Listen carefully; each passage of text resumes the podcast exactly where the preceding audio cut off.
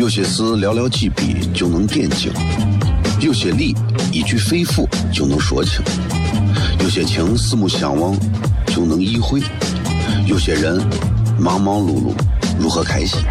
每晚十九点，FM 一零一点一，最纯正的陕派脱口秀，笑声雷雨，荣耀回归，包你满意。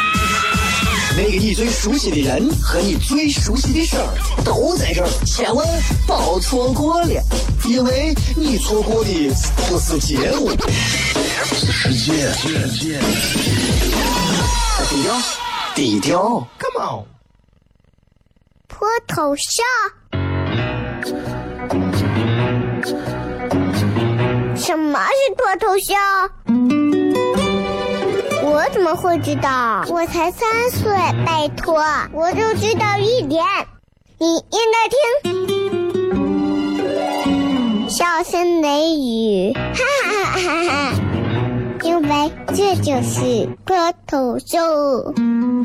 还有，因为他是我爸爸，哈哈哈哈！好笑吧？这就对啦。节目吧。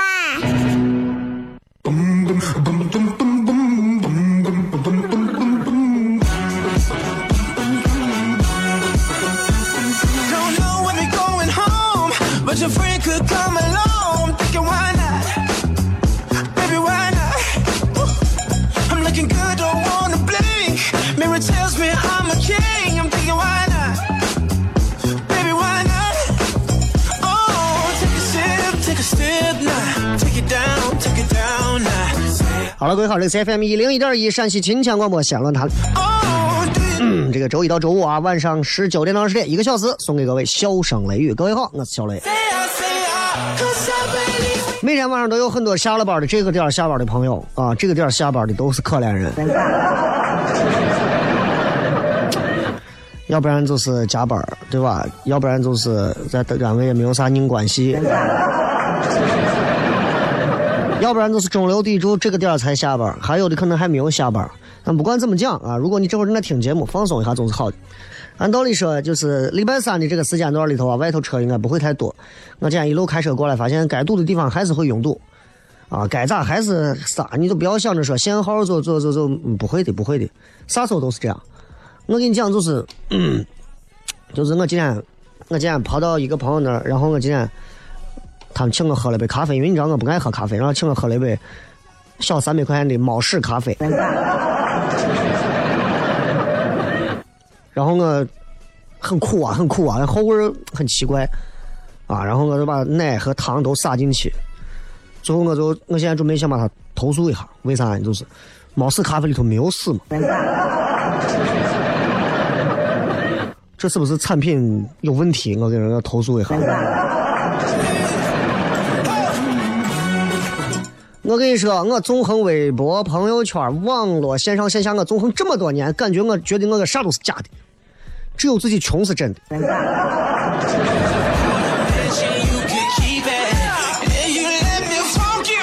真的，你有没有发现，在到了年底的时候，或者是每年年初的时候，我们都会学会先做一件事情，就是励志，要让自己有励志，鼓励自己啊，燃起熊熊的斗志，一定要努力，一定要奋斗。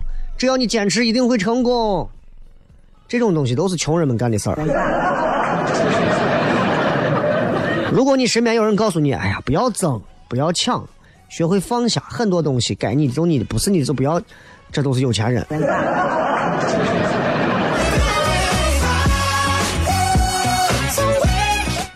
今天我们的这个微博啊，也有专门的互动话题要跟大家讲一下。今天的微博互动话题是这样的。啊，一句话说一说你现在特别不喜欢的某种社会现象，都可以聊一聊。最近有一个在哪儿的那个高铁上的那个女的那个事情，扒着门口的那个事情，啊，扒着门的事情，然后你就会看到网络嘛，一开放，很多人对于这件事情就会有各种的评判标准。有的人都觉得这个女的因为要等她老公，扒在门上，啊，让这个高铁延误了很长时间，一车人，以至于之后的这个，这个，这个，这个。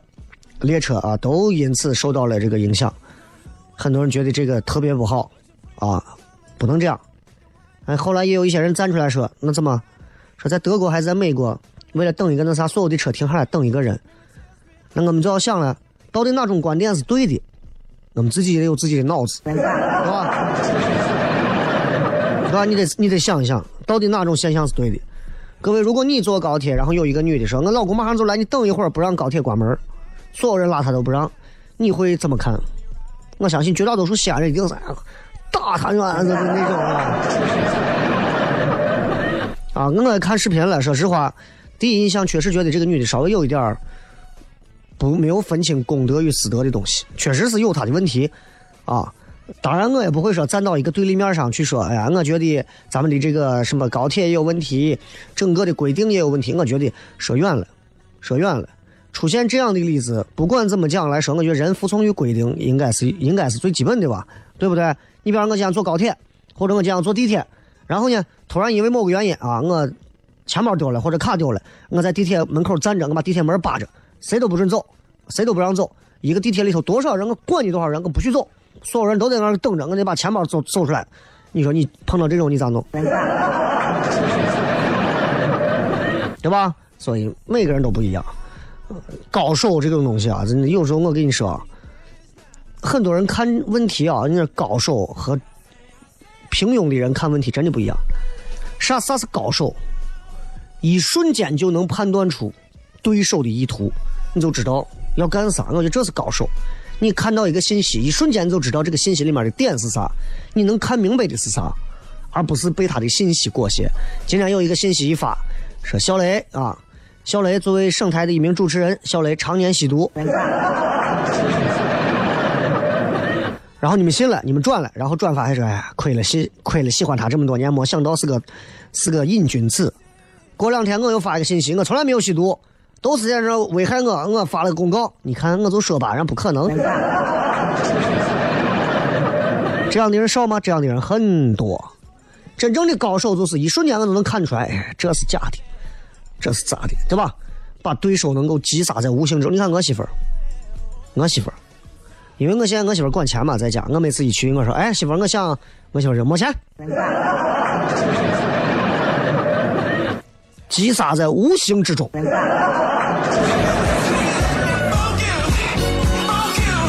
你发现了吧？这就是，你回去跟你妈也是这样，妈，那个啥，我想没钱。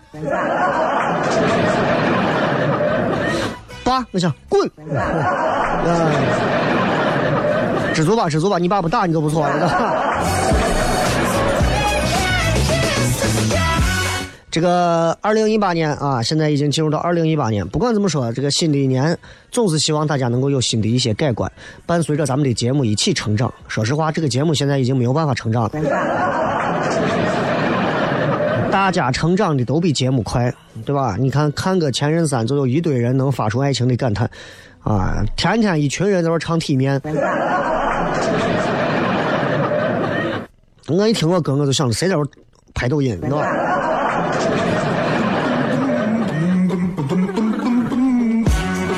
其实《前任三》也告诉我们一些道理，就是女人如果错过那个她最想嫁的男人，女人会变得很挑剔。男人也是这样，男人如果错过了那个他最想娶的女人，男人会怎么样呢？男人会变得很随意。如果两个人能翻过来就好了。如果女人错过她最想嫁的男人，女人会变得很随意；而男人错过他最想娶的女人，会变得很挑剔。这个世界就更有意思了，是吧？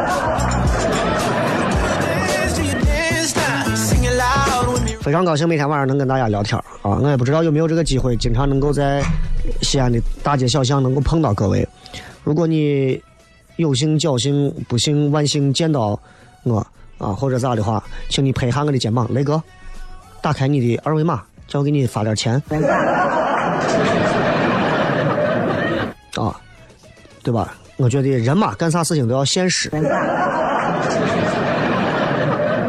对吧？哎，就是这样。好了，咱们接着广告回来之后，笑声雷雨。有些事寥寥几笔就能点睛，有些理一句肺腑就能说清，有些情四目相望就能意会，有些人忙忙碌碌。如何开心？每晚十九点，FM 一零一点一，最纯正的陕派脱口秀，笑声雷雨，荣耀回归，包你满意。那个你最熟悉的人和你最熟悉的事儿都在这儿，千万别错过了，因为你错过的不是节目，是时间。低调，低调，Come on。脱头像？什么是脱头像？我怎么会知道？我才三岁，拜托，我就知道一点。你应该听，笑声雷雨，哈哈哈哈哈！因为这就是脱头秀，还有，因为他是我爸爸，哈哈哈哈！好笑吧？这就对啦。节目吧。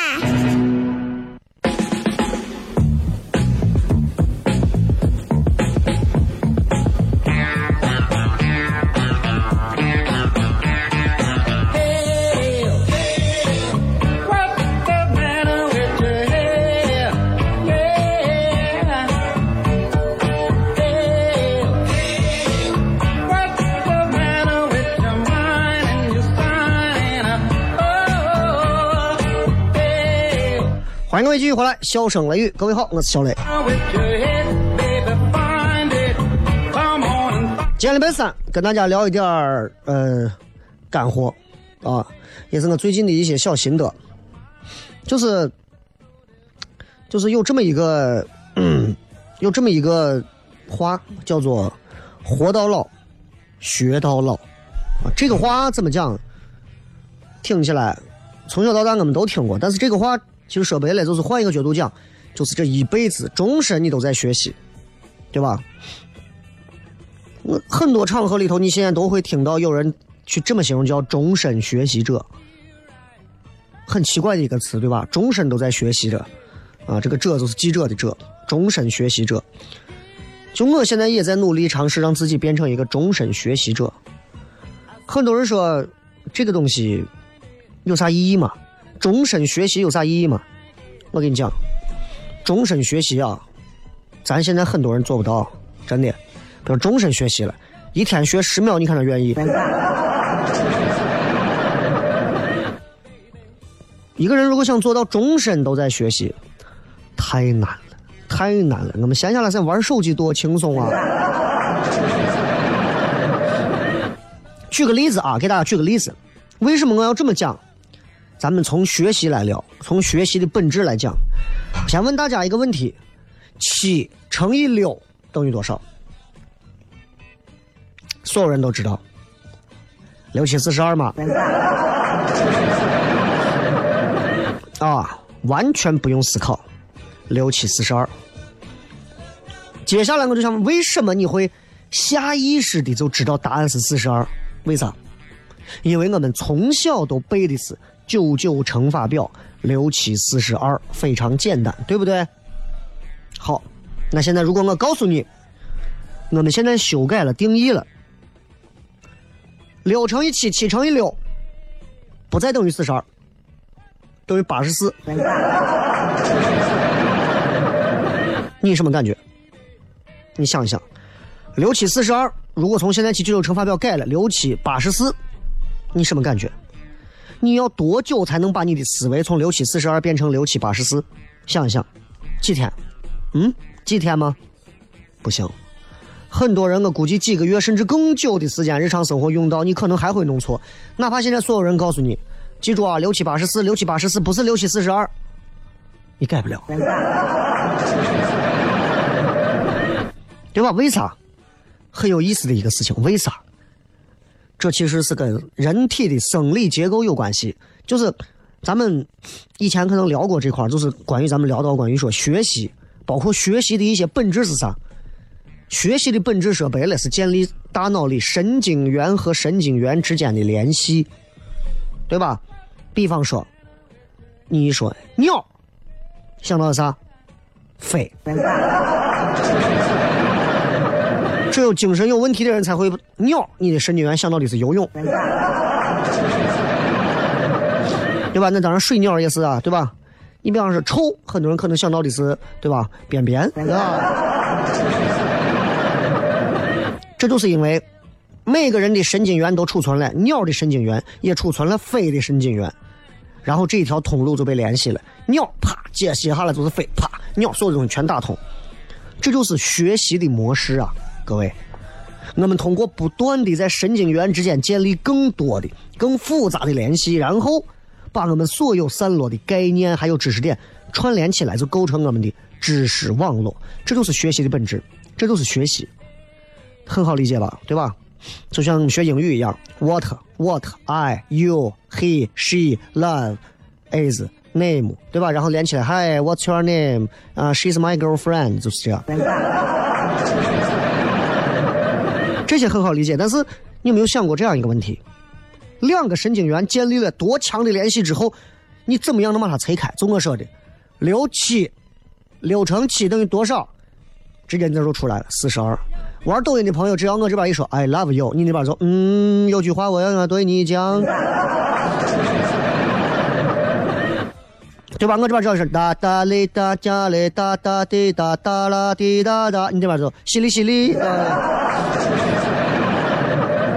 你有没有想过，两个神经元啊，建立了这么强的联系，怎么样能把它分开？答案很简单，再引入第三个神经元，给你们聊一下，就是。你看前面一对神经元六乘七等于四十二的这个神经元，如果你再加入一个神经元，去把之前六乘七等于四十二这个东西弱化掉。举个例子，现在告诉你，六乘以七不等于四十二，是八十四。然后慢慢的让你在六乘七和八十四之间建立联系，然后把六乘七等于四十二这个东西拆掉。这就存在一个问题，你要改变六七和四十二的这样一个神经元之间的联系，我跟你讲，需要。需要消耗非常大的资源和时间。这就好比说，如果你现在完全头脑是一片空白，我如果告诉你六七八十四，一个没有学过九九乘法表的人，立刻第一时间就能联建立联系六七八十四。但是如果你已经学了六七四十二，我现在告诉你要改啊六七八十四，这个改的难度比刚开始脑子一片空白去学要难的多的多。对吧？就是这样，所以就是这种神经元之间的这种联系，其实你看我们说话做事任何事情，我们都在不停的用到这些东西，生活当中用的非常多。我们的很多神经元跟神经元之间在互相的强化，然后我们拆开它所需要的难度会不断增大。所以各位，终于引到今天的主题了。我觉得学习最大的障碍。不是让你去接受新的知识，包括学生娃们你们也听，包括你们在上学的老师你们也听。学习最大的障碍，并不是让你去学新的知识，而是改变固有的认知，明白吧？这一点上特别难。你看，前段时间我看了一个话很有意思，他说：“任何在我十五岁以前诞生的科技，都是稀松平常的常识。”在我十五岁到三十五岁之间诞生的科技，都是改变人类未来的壮举；而在我三十五岁以后诞生的科技，都是骗子。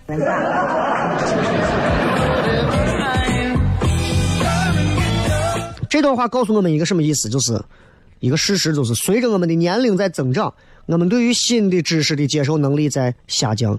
这个其实所有人都清楚，并不新奇。但是你会发现。并不是我们年龄在增长，而是我们具备的知识量在增长。就是因为我们现在的知识、现有的知识，成为了我们继续向上进步的障碍。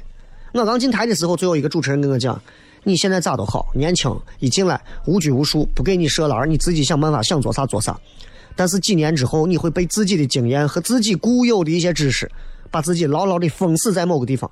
很多年轻娃根本意识不到这个概念。”他们就觉得自己的上的节目好玩，自己做的东西有意思，开个直播没事出去做个啥。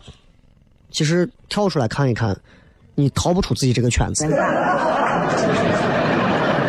而且最要命的，这这这是一个生理问题，不是心理问题，你知道吧？所以有一个有一个这样的一个规律，我记得之前节目上讲过，就是一个人啊，如果他掌握的知识越多，他学起相关的知识就越快。这句话对吧？对着呢。但是这个话呢不全面，严格来讲，就是一个人的知识量跟他知识接受效率之间的关系，不是那种一路往上扬的，呃，股票一样，你想的每次抛物线。换句话说，我再讲个大白话，就是你知识已经学多了、学够了，到达某个峰值之后，人会下意识的排斥新的知识。这就是为啥我跟你讲，不管是电视台、电台还是啥时候，我跟你说，多去用年轻的人做领导，不要用年龄大的做领导。五十岁以上的你就赶紧就开了，因为他们自认为自己有很强大的知识储备，对于业内所有的业态有丰富的掌控能力，而实际上。no，这就会导致我们会下意识的怀疑、拒绝、排斥新的事物，来维护我们心中的稳态。真的是这样，我现在就处在这样的一个节骨眼上，很其实很可怕。三十到四十岁之间就是这样，这个阶段心智上成熟，性格上成熟，大脑成熟，大脑建立各种联系的动机能力全部开始减弱，然后。我就维持现在的状态，越来越强，明白吧？就你之前，比方说，你又送快递，你又在外头给人跑场子，又是驻唱，还在外头做这个呃送快餐，然后你还在餐厅打工，你还在一个地方当保安。突然到三十岁开始，老老实实你就做一个驻唱，就是这样。慢慢慢慢慢慢的，就从我三十岁到四十岁之间，我我现在这个年龄啊，就是你会发现你心智上、性格上各种东西，会造成一个什么样的后果？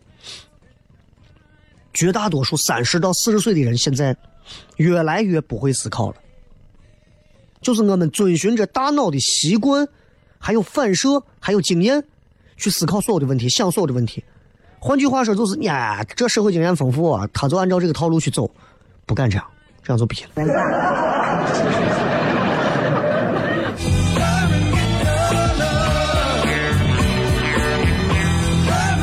人啊，大脑很容易欺骗自己。当你在二十岁到三十岁树立了很多的框架之后，三十到四十，你这些框架全部会稳在你脑子里。你会认为这个世界就是这样的，你会下意识的把这些作为你思考所有问题的一个根基，这就是思维框架。这都是思维框架，我努力尝试在打破我的思维框架，但是这个年龄总有一些你打不破的东西。框架怎么来？你比方说，三十岁到四十岁，很多人会这样想：有一些先入为主的条件，男主外女主内，谁规定的？比方说，工作嘛，你看我很多你在单位三十到四十岁的人，首先给年轻娃说的，哎，我觉得女娃嘛，对吧？或者男娃嘛，哎呀，到这工作首先首先是要稳定。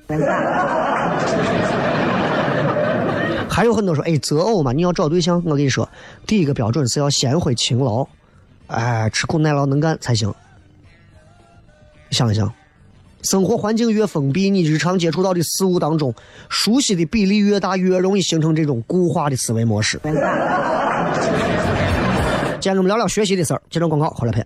字寥寥几笔就能点睛，有些理一句肺腑就能说清，有些情四目相望。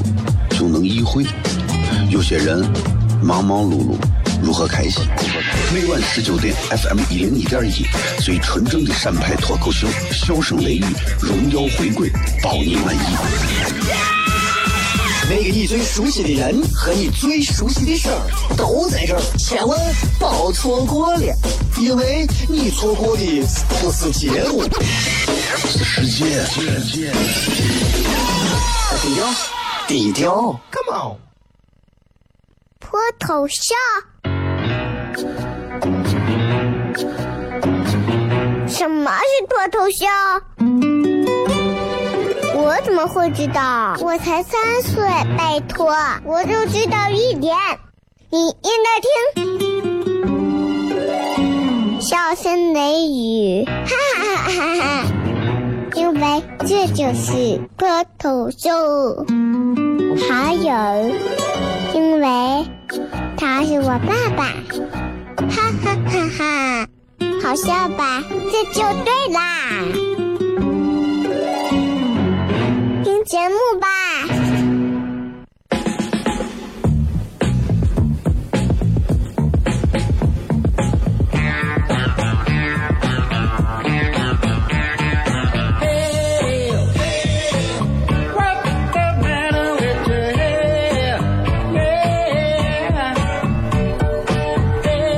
欢迎各位继续回来，笑声雷雨，各位好，我是小雷。回过头，我们来想一想啊，就是在在任何时候，其实尤其是三十岁到四十岁的很多朋友脑子当中，是不是已经存在了很多固有的思维框架？今天这些内容可能稍微会有一点儿深，可能稍微有一点儿深，但是我觉得你们就开着车听呗，能听多能听多少就听多少。我相信你们的学识各方面都比我强，我都能说明白，你还能听不懂对吧？这这。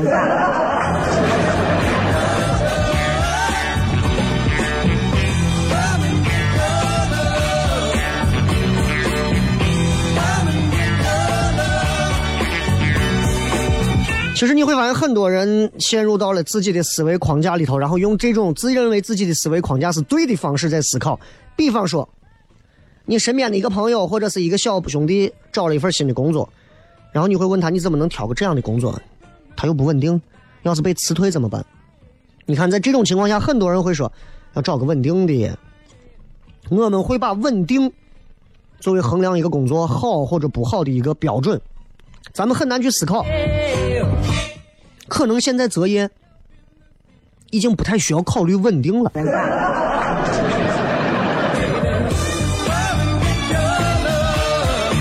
就你可能觉得这种事儿身边少，对吧？还有很多，还有很多。说工作不就是出卖自己的时间吗？我为什么还要卖力呢？老板又不给加班费，我为啥要加班呢？对吧？什么理想事业都是资本家剥削工人用的。所有的这些思想，其实就是，就是你给我报酬我就干，价格不合理我就不干。如果你停留在这样的思维里头，而且把它当成真理，你会制约自己的发展，制约很麻烦。咱经常在节目上给大家讲，其实《笑声雷雨》这档节目是一个娱乐节目，但更重要，它是一档希望能够开启大家思路的一个东西。我不敢说这个节目是开启民智的节目。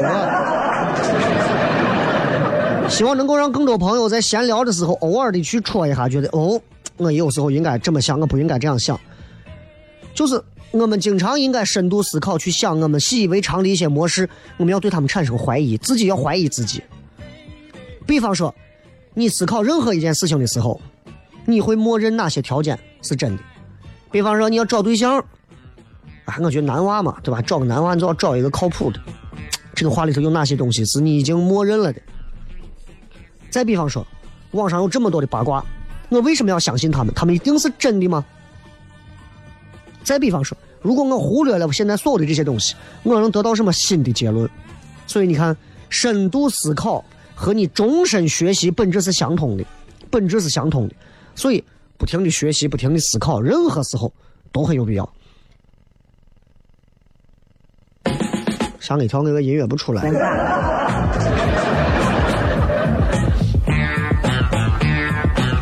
今天想跟各位朋友聊一聊关于思维不要被固化的一些头脑里的东西。我觉得这些东西其实很多的一些跟我同龄的朋友，或者是比我年轻年长的朋友，多少都有这种感悟。我觉得有一些办法是可以避免我们每个人落入到一种固化的思维模式里头。首先，你必须要学会做第一件事情，就是你要接触新的信息，你要接触新的信息。不要光是刷朋友圈的新的信息，因为你知道，就是信这个信息指的是一切可以思考和学习的原料，并不是说就你生活范围里头那么一点儿，就局限在那么一小片天地里头。那你那点固有的认知就那么点儿，为啥很多单位永远是闭门造车，关起门自己开会？咱们来评一下，咱们这一次团队的优秀，自己来评。你们说三个名字，咱们一起，每人奖八百块。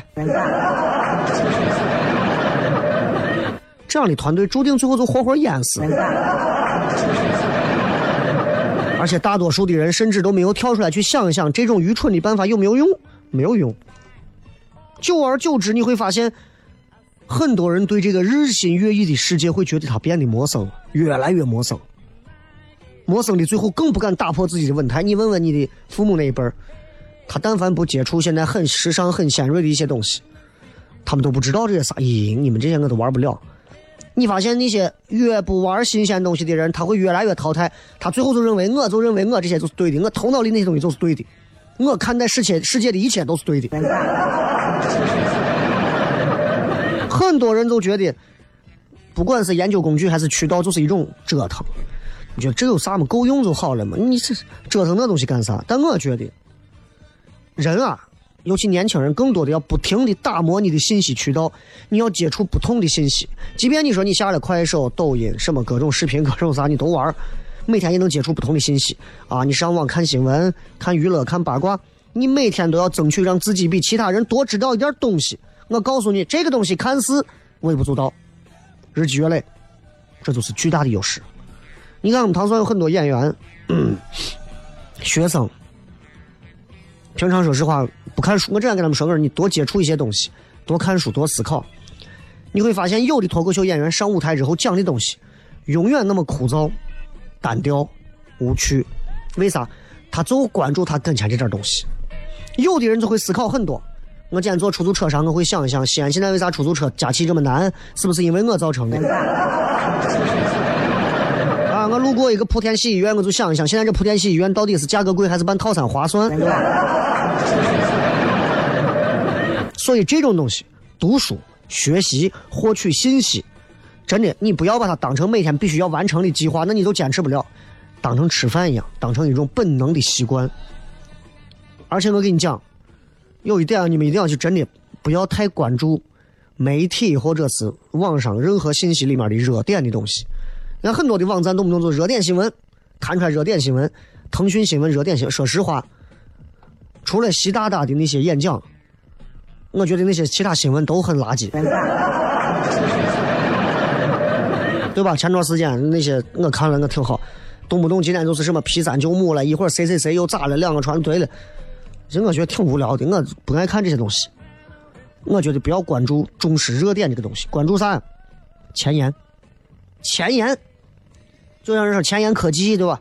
什么是热点？就是众所周知的东西都是热点。你现在一说李小璐 PG One，没有人不知道吧？扫地大妈应该都知道嘛？啊，P 杠嘛。我就不爱聊这种东西。你看我很少聊这种热点的东西，不爱聊。一个信息如果已经众所周知了，这个这个信息是没有任何价值的。前沿，我们要追逐的是前沿，就是拓展对某个领域的认知的边界才是有价值的，这才对。你不停的要给大脑注入活水，才能不断保持它的活力。很多人一看这个什么出轨事就光八卦，李小璐跟谁又出轨，贾乃亮怎么样，马苏又如何，谁谁又怎么样，聊这个没有意义。不妨去聊一聊嘻哈这个圈子的东西，不妨去聊一点别的东西，前沿的东西更重要。我觉得这一点很重要，新鲜的信息一定要有。第二个就是，一定要接触相反的观点。比方，我觉得小雷的节目最好听，一定会有很多人觉得小雷节目是个垃圾，因为所有人都有一个心态，这个心态就是证明自己是对的。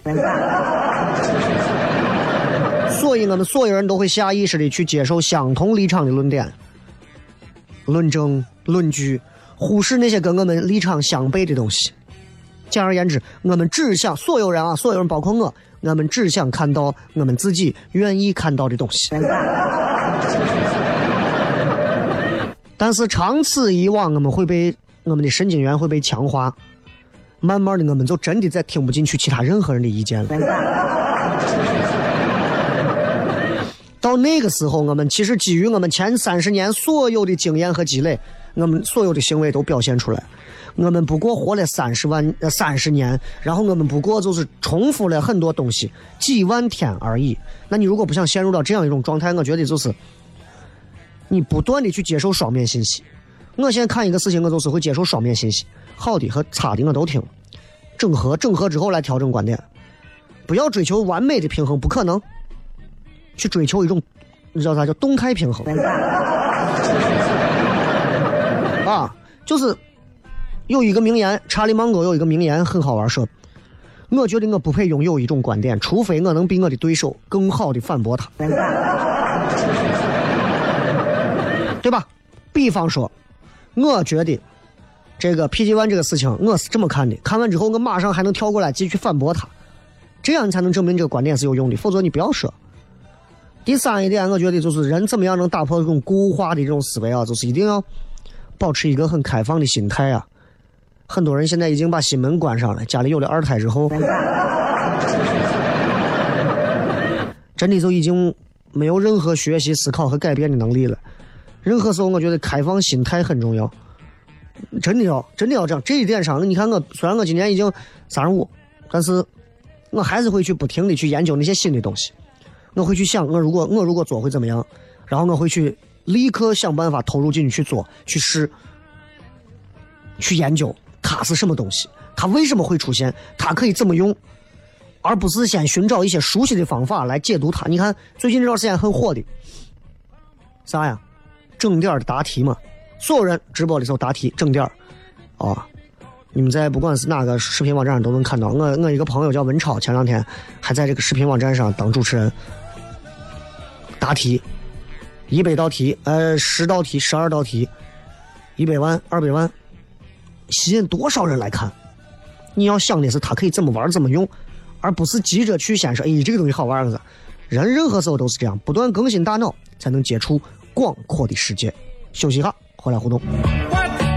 有些事寥寥几笔就能点睛，有些理一句肺腑就能说清，有些情四目相望就能意会，有些人忙忙碌碌如何开心？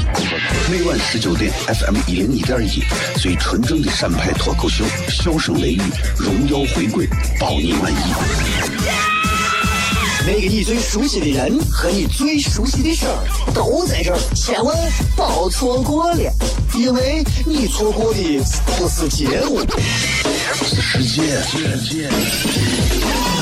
低调，低调，Come on。脱头像？什么是脱头像？我怎么会知道？我才三岁，拜托，我就知道一点。你应该听，笑声雷雨，哈哈哈哈哈！因为这就是脱头秀。还有，因为他是我爸爸，哈哈哈哈！好笑吧？这就对啦。听节目吧。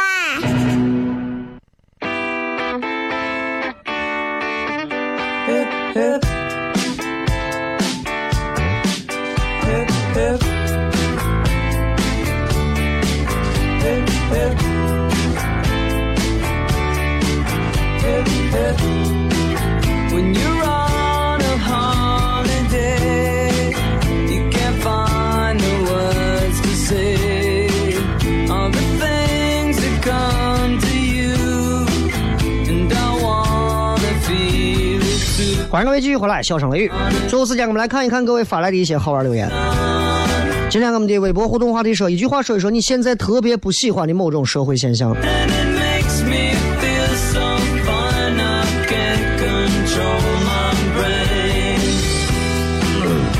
这个说，在舆论大潮中稍微表现一点看法不一样，这前提还是三观正常的看法不一样，都会被一群人追着喷。网络评论戾气太重了，在生活中默默无闻埋头生活的人，一到网上就可以轻而易举地说出“杀死他，他该死”这种话，实在太可怕。嗯，我看很多人都发这个关于这种网络的这个担忧，我觉得一定会开始好好的管控的。就你现在看人是看不准的，人心在网络已经被分裂成了更加现实立体而且又黑暗的东西。有很多啊，你看，可能跟你平平常王哥、李啊、李姐啊、张总，对吧？黄总啊，各种，可能关起门来，他在评论上发的话、发的观点，你可能完全是大跌眼镜。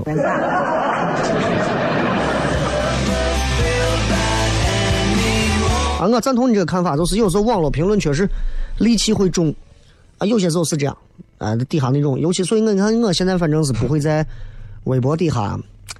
随便去评论啥的，为啥？嗯，在微博上想跟别人讲理，你你就跟你想跟女人讲道理是一个道理。还有人说人云亦云，嗯，说娱乐新闻遍天飞，谁谁演电视啦，谁谁晚会最美，真正值得传播的事迹和行为却无人问津。你要知道，世人皆有八卦之心。当一个人八卦的时候，或者是一个人就是娱乐圈这些事情能够成为大家茶余饭后闲暇的焦点，那他就会有创造价值。为啥很多人狗仔偷拍一个啥照片能卖很贵的钱？就在这儿。其实说实话，有啥好拍的？你拍到某个明星跟某个女星，然后两个人发生点什么？说实话，那就跟那就是就是两个人而已嘛。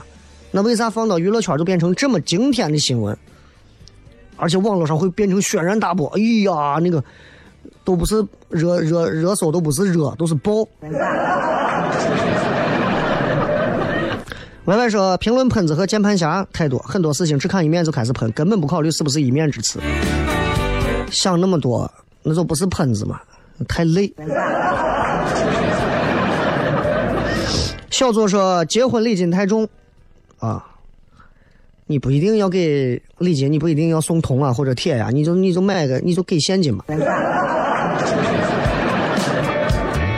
永恒说网络的语言攻击，随意评判别人，我想说跟你有屁关系？哎，你就在这说一说，你在其他地方说，你都被喷死了。呃，我大哥说不懂装懂还大声炫耀，其实也就是个半瓶子。那就是因为不懂装懂，所以才要大声炫耀自己好像懂的那一部分。这个宝贝说不遵守公共秩序，缺乏公德心，比如高铁八门的女的。这个事儿上来讲，反正我觉得肯定是有他不对的地方，啊。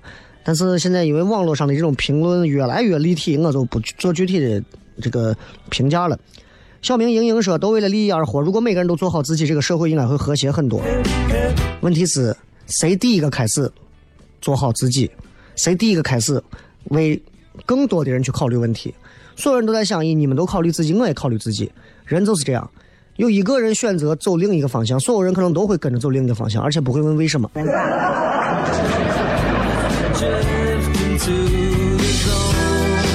卤蛋说：“一大波看似关心你的亲戚问东问西，实则背后说三道四。亲戚这个物种有时候真的很可怕。那你为啥还不结婚？呀，还不找对象？你赶紧找吧！咦，这嫁不出去。”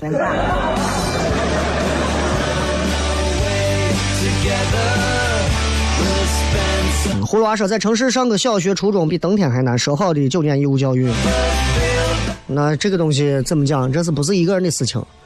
每个家长如果孩子到了上小学、小升初，啊，这些都会是很头疼、很麻烦的事情。我没有办法给你一个非常现实的评价，毕竟咱这个节目又不是问政。解决自己的问题吧，从自己去考虑吧。觉得比登天还难，想一想是不是自己钱没有挣够？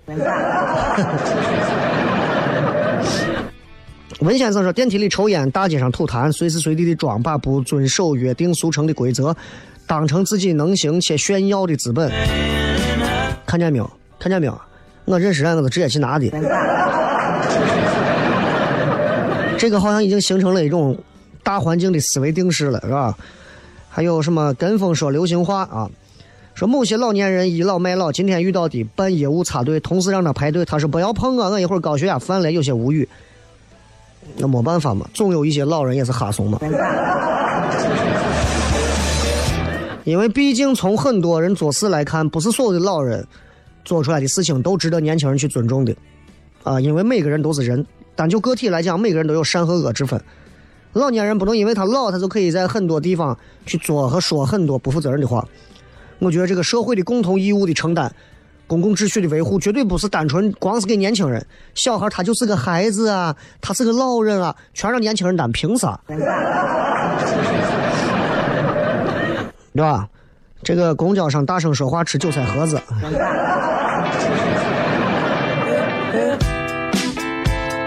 还有说最基本的，昨天在医院坐电梯，门口夹的要命，空面还有空地，那几个人都不挪，我硬是挤到最后，瞬间感觉人好自私，光管好自己有地方站就行了。这种事情，生活里的小细节不胜枚举啊。这个老夫说明明很瘦，在胖子面前喊胖，这这种人真的是无耻。